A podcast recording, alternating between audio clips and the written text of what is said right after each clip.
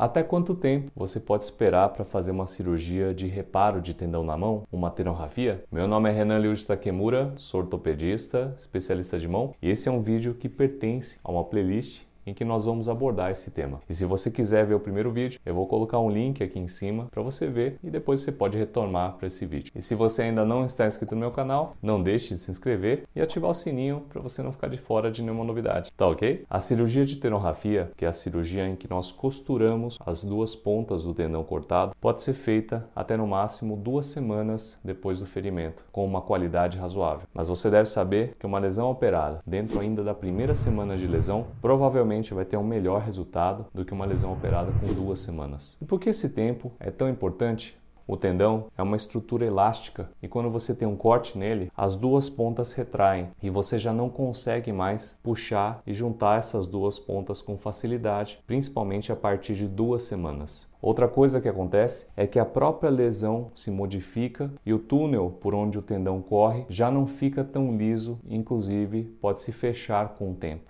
Outro motivo é que as pontas do tendão cortado se degeneram com o passar do tempo e nós temos que aparar as pontas antes de fazer a junção com a sutura. E isso causa um encurtamento do tendão, já que a gente teve que tirar um pedacinho da ponta de cada lado. Isso dificulta a cirurgia e esse encurtamento pode refletir em alguma dificuldade desse tendão funcionar direito e você ter algum grau de perda de movimento. Por isso, pessoal, a lesão de tendão flexor é caso de urgência. Quanto mais próximo da lesão você operar, melhor a qualidade do seu reparo. Há casos em que não é possível fazer a cirurgia de reparo no tempo correto. Por exemplo, quando você tem uma infecção acontecendo no local. O tratamento da infecção é prioridade e não adianta fazer o reparo da lesão com a vigência de infecção, porque a infecção vai derreter o reparo que a gente fez. Galera, esse foi o vídeo de hoje. Semana que vem tem mais vídeos respondendo as dúvidas mais comuns sobre esse tipo de lesão. Caso você precise de consulta médica, acesse meu site www.renantakemura.com.br